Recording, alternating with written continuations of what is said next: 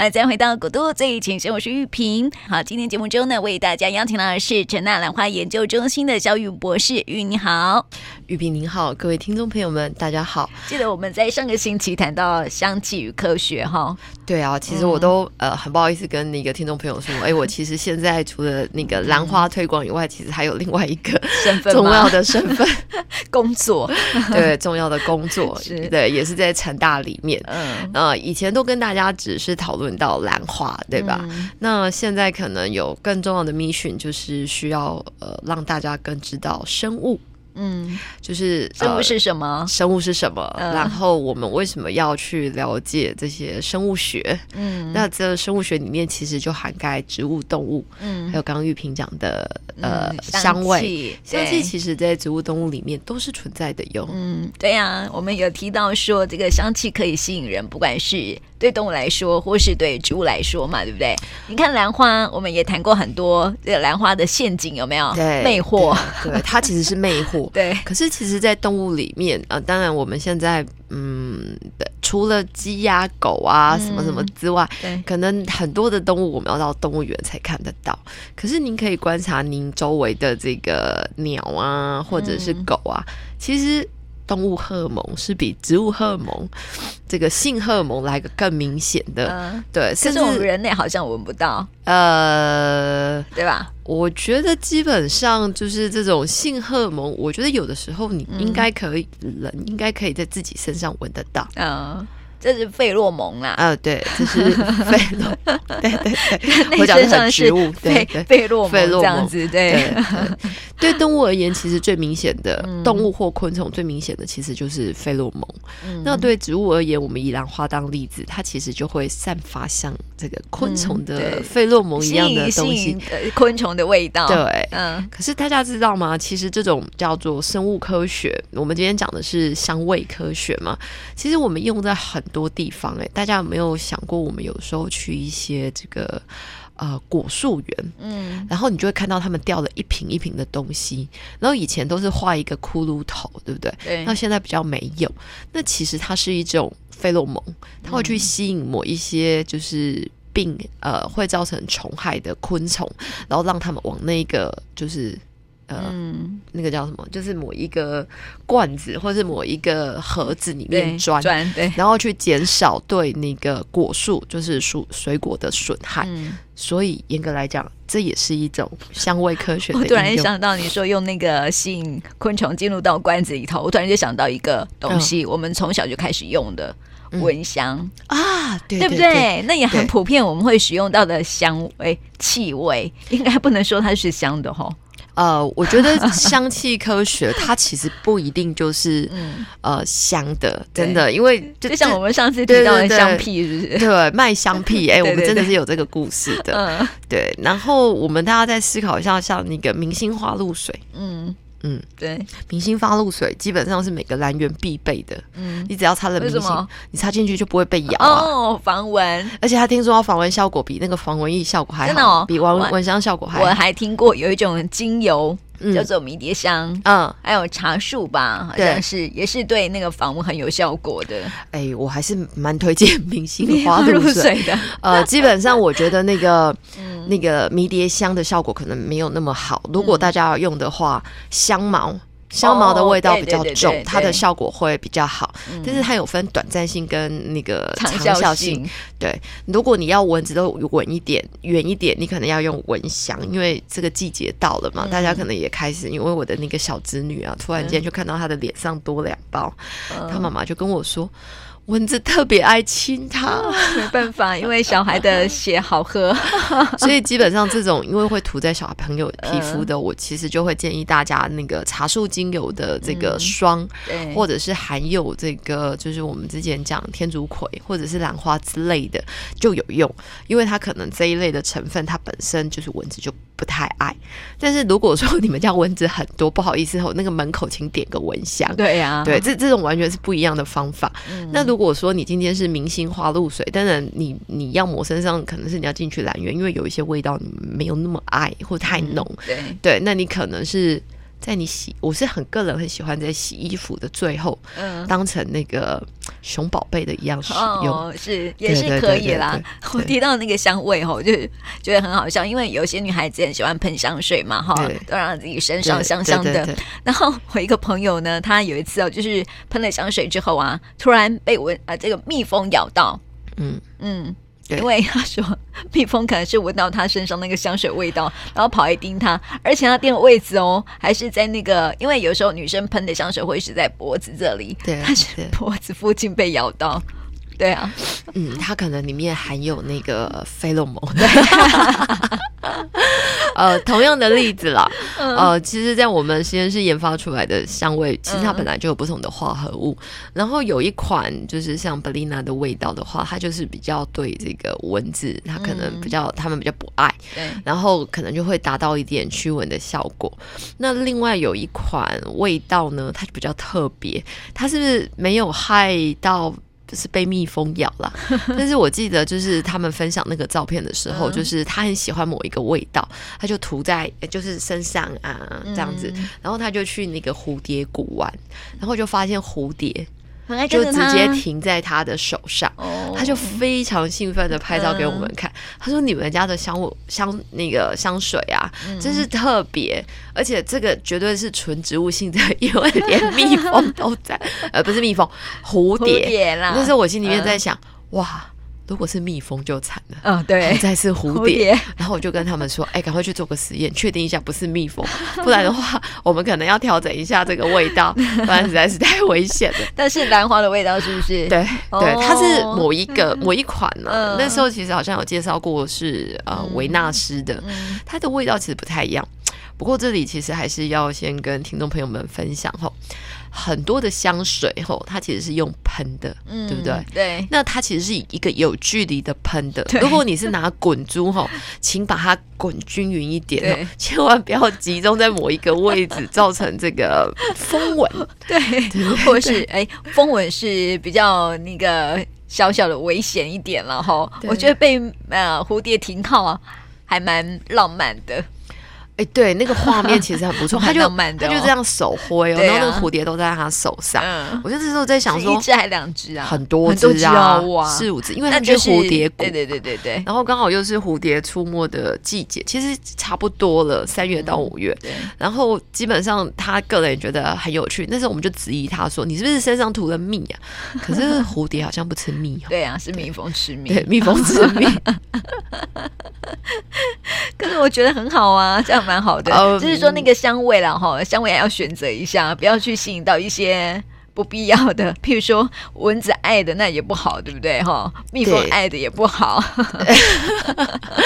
我觉得这有的时候，我觉得就是大家在使用这个香味的时候，自己要有一些就是考量。那比如说刚刚玉萍有讲，就是这个小 baby 身上的，我就觉得这个茶树的，或是带一点点呃天竺葵的，像兰花的那个护手霜里面其实也有，嗯对。但是就是针对小朋友的状况，因为你。你没有办法让它都不咬啦，只是说把它藏好，不要被蚊子发现。没错，没错。但是你房环境中的蚊子总是要自己处理一下啦。嗯，对，对啊，还是要稍微顾一下，对不对？哈，不要那让蚊子太频繁的出没。因为小朋友的那个体温都特别高，没错。蚊子其实不是靠眼睛的，它是靠红外线侦测的，所以基本上这是生物学哟。这是生物学。嗯对，所以现在我就跟玉萍说，哎，我现在有一个很重要的工作，就是生物学。嗯、那生物学其实不是很单独的，我去观察，哎，这个蚊子怎么动，而是这个蚊子的眼睛到底看到什么？嗯，听说它是复眼呢。对对对，所有的昆虫都是复眼。哦、对，对通常会被蚊子叮吼，它其实是用红外线侦测的。嗯，它基本是感受到你身上的热能。嗯，所以如果在一个群体里面，谁的体温最高？嗯，它最容易被咬。那我一个问题就是，如果说我们去户外，为了避免蚊子咬，嗯、我们可以用那种水先擦过身体吗？降温一下。呃，基本上有的时候你降完温呢、啊，嗯、你你好像是降温，对不对？可是你挥发出来的热能是更高的，哦、这跟你本身体质的那个热有关。嗯、你如果今天就是比较容易发。啊，我我举一个例子好了，这好像不是很好，但是给大家做参考。因为我的体温本来就比较低，小朋友的体温真的比较高，嗯、小孩屁股三把火啊。对，然后我每次出门都感觉到蚊子，我第一件事情就是 silencing，嗯，就是先装死，嗯、就是我先。不要动，嗯，对，然后不要让自己的体温太高，嗯，那通常蚊子就不会靠过来，啊，真的，哦，然后靠了以后也不会停太久，嗯，但是如果你那个时候喝了一碗热汤，或者是就是身体的温度变高了，嗯，它就会靠过来，哦，而且我发现还有一个事情，就是有一个那个情况，大家也可以考虑一下，嗯，因为我们等一下再来回来回来讲什么叫做就是新时代的生物学啦，嗯，那我们来看说有的时候。如果像有很多女孩子或者小朋友，她习惯全身擦乳液，嗯，像我们比较容易过敏，会习惯擦乳液。有的时候乳液是一种防护剂，嗯，它会你比较不会被蚊子咬，哦，真的，哦，因为它上不去，嗯，它上去之后那个皮肤的味道不是很喜欢，然后它就不就就不爱，嗯，对。然后有的时候，像我们有时候会有一些异位性皮肤炎，像我们有这些皮肤炎的，有的时候蚊子也不太爱喝我们的血，嗯。像我们家两个女儿啊，一个就是很容易过敏，嗯、她的伤口都不是蚊子来的，都是自己抓的。嗯、但是另外一只呢，就被咬的到处都是包，啊，真的哦。对，就是基本上我会觉得说，就是一点点香味或者是一点点呃，就是身体乳，呃，基本上对你的皮肤是好的。那有的时候也可以是一个对抗这个蚊子，也也不一定是蚊子啦。对，因为你们没有发现说，其实在国国外他们是很习惯这种芳香喷雾的，嗯，对。对，嗯，然后在中国其实也有哦，只是说以前的这种芳香喷雾它没有这个名词，嗯，但是我们来呃思考一下，其实我们呃最近呃在去年吧。到今年应该不是很多宫廷剧嘛？嗯，在宫廷里面，每个妃子身上都有不同的味道，对，有香氛，对对对，嗯。然后呢，他们也会有调香，嗯、还会有这个什么媚香什么香。嗯、对。然后呢，就是他们其实，在整个宫廷、整个中国的文化里面就是如此哦。嗯、然后大家再想象一下，埃及，嗯、埃及也是用啊、呃，对，埃及艳后，对，埃及艳后的身上一定涂满了香精油，嗯，他那种他的。香一定跟油混在一起，哦、对对，因为在埃及的伴手礼之一就是买香精油。对，他们是不是要涂的油油的，这样子那个味道才会被 keep 住？嗯、那你有没有发现，他涂了香精油之后呢？无论它是不是黑，它都特别的亮，亮皮肤特别的有弹性。嗯、对，那呃，观察性的科学就是从这个现象看到嘛。嗯，那我们就举埃及这个例子，或者是以中国这个例子，从你认识这个香味是什么？或是这个香气是什么，跟怎么去应用你的应用到你的生活，甚至你知道这个味道可能就跟什么东西有关，这个东西可能跟这个味道可能又跟什么东西有关。就像你在呃，就像西方的料理，他们喜欢换迷迭香来提味。可是呢，中国的料理其实喜欢用九层塔或蒜头，嗯、其实这都有异曲同工之妙，只是说你创造出来的氛围是什么。嗯、那当然，这个迷迭香本身里面的物质，它其实也是铁类；九层塔里面的物质跟这个迷迭香里面的物质，其实都有类似的哦。嗯、我应该不能这么比，九层塔呢，应该是要比罗勒跟薄荷，它、嗯、们的味道就几乎是一样的。如果有在做这个青酱，嗯、就是那个意大利面酱、青酱的，我都用。九层塔去打青酱啊，没错，对啊。但九层塔呢，你其实再给它加一点那个牛奶啊，嗯，就是再加一点点别的味道，哦、奶奶它其实就会完全跟这个罗勒跟薄荷非常的相似。嗯、对，所以其实这一类的东西，你看哦，你从了解它、知道它，然后应用它，然后呢，我以我们呃学生物学的角度呢，我们再告诉你，诶，它里面因为是什么样子的分子，你可能怎么样更好。其实这样子的一个呃形态，嗯，从最一开始的观察、知道到应用到了解到再应用，对，这其实就叫新时代的生物学。哦，也是你现在在研究的啊？我现在在 做推广的，对，就是需要让大家知道说，其实每每一件事情，就像花，为什么我们会推广说它要别在树上？对，那为什么要托盆？这其实都是有一定的原因的。那这些原因其实都是生物科学。嗯，对。那你了解这些生物科学，对你个人的粮食，就是食物。嗯、我们刚讲的都是食物，对，那食物来自于什么？植物，嗯，它有分植物跟动物嘛。对，那在这里我们会比较 focus 在植物，对，因为它的碳足迹其实是真的比较少的。嗯、对，然后下一个阶段，我们刚刚讲到什么？我们刚刚讲到健康，嗯，对吧？对，好，都是跟我们人有关，我们怎么去用它，怎么什么有的没有的。嗯、对，再来还有一个能源，嗯，我们现在是不是强调不要烧，不要让。那个用爱发电，用爱发电，对，我们 其实要呃要有正确的发电方式，嗯、所以这个绿能电源或是生殖能源，嗯、怎么去有效的使用这个能源？大家知道石油是怎么来的吗？嗯，它其实就是不是提炼，它最早呃其实是。这些木头、矿物啊，对木头，啊、然后整个在沼泽里面沼化了以后变成的煤气，嗯、其实它还是来自于植物哦。对所以基本上这些东西它还是不可能源源不绝的，嗯、它迟早会有就是消耗完的一个沉积啦。对，然后它就会呃形成一个叫做石油矿脉或是石油的一个挖掘处嘛，对不对？那这些东西其实都是会有取之用血竭的一天呢、啊。嗯。所以其实，在生物学里面，一个另外的领域就是能源。嗯。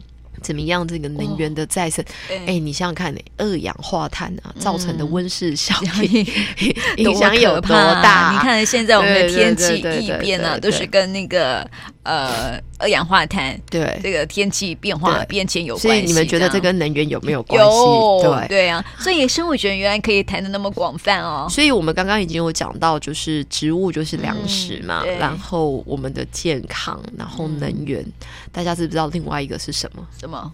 嗯，其实我们常常在讲，嗯，叫环境，嗯。啊，对啊，就是环境啊，对，像我们刚刚在讲的一棵兰花上了一棵树，嗯，它其实就是一个微环境，对，如果这棵花可以在这棵树上活得很好，嗯，其实就是这个环境。你已经应用了生物的科学，生态，对，它就是一个微生态的系统，它就已经自然在那里可以活。嗯，对。那这些东西其实到最后是不是跟我们人的生活会息息相关？嗯，所以我们就会呃常常会讲，为什么呃要去学生物学？为什么我跟玉萍要在这里苦口婆心？其实我们讲的不会只有兰花，哎，我们是讲的素养哦。现在一百零八课纲啊，不来谈素养吗？其实就是一种素养啊。这个素养不是说你从课本里面就是单一的学习而已，这种我们会在在我们生物学的领域，嗯、我们会认为它是一种生物学的素养。对，不是你你不是被动的去知道这些讯息，而是你是主动的。嗯、对，你听了我们的节目之后，你可以眼睛去看到、观察得到，然后想要去了解这些事情，到你能够应用到你的生活。我觉得基本上这是一个非常重要的。哎，我觉得这样子才不会被骗。哦，这样子啊，对对也是啦，也才不会被骗。对对啊，因为当我们的素养哈，我们的知识增加了之后啊，我们可以利用我们的观察、我们的运用，不用去做实验，我们可以了解到。哎，对，这是没有错。啊、而且我觉得，基本上以我们在学界的角度，或是比较专业的领域，嗯、其实我们很欢迎你们来，就是了解。那这这是一个互动的过程。嗯，所以二十一世纪的新生物学其实是鼓励。嗯，就是你这些科学家们要走进，对，然后科学家走进人群，对，不要只做实验这样子。哎，我们是推广实验的，但是我们现在的名词叫实作，是大家一起来实作。对，比如说，哎，迷迭香，有点像 DIY 的概念哦。啊，对，但是这种叫做科学 DIY，对，很好，很好，就是让大家实际上去体会这里有什么样子的不同。嗯，那刚刚一直想跟大家强调一个概念，其实就是我们刚刚讲这些事情，为了就。就是我们听起来好像文绉绉的，嗯、我们为了三生，生命的生，嗯、对，三种生，为什么我们要生存？嗯，人类要生存，必须要了解生物学。对，好，我们必须要生活，嗯，不然也会挂掉。没错，我们要拥有这个健全的环境，嗯，所以我们需要生态。嗯，生存、生活与生态其实是有序生活的最大的一个概念。对，所以现在刚刚玉萍说不要被骗。对，为什么现在很强调就是植萃，而不是要用这个化学的？其实就是一个嗯，不要被骗的概念。你知道，就是我们上一次有讲到可胜那个香味与科学的时候有提到嘛？哈，嗯，对，嗯，这个很多的精油或是香水。如果是用化学的，你可能就是要去稍微去观察一下，用你的嗅觉去观察一下。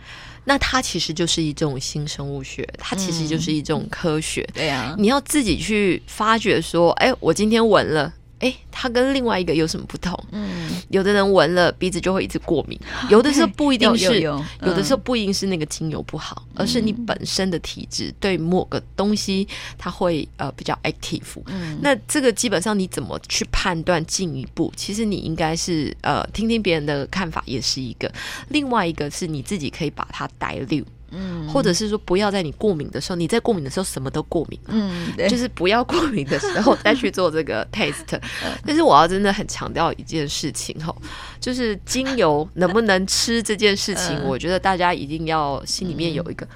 能吃的一定就是原本标榜可以 for 食用的，对，写不可以食用的就不要去吃，或是没有写的尽量不要去吃它。对，因为基本上因为它跟它的萃取方法有关，嗯，它如果说全部都来自于水，嗯，那它可不可以食用？有没有做过这个菌的分析呀？要不然你吃了以后拉肚子，这也是不好嘛。对啊，所以我觉得这些其实都是里面有大肠杆菌呢。一般来讲啊，东西只要变成是一个商品，嗯、这些基本的检测他们应该都会做。会比如说这个重金属啊，或者是说它呃，就是有没有含菌，这应该是最基本的。但是我们比较担心的其实是某一些化合物，嗯，你可以拿来做皮肤上的使用，嗯，你不一定能够直接使用，嗯，而且使用上它应该会有一定的剂量。嗯，对对对，所以我觉得这个精油直接使用，因为它终究不是食材。如果你是食材，比如说那个兰花面，嗯、它基本上呃，可能这个新的原料它还没有被就是完全的 taste 过。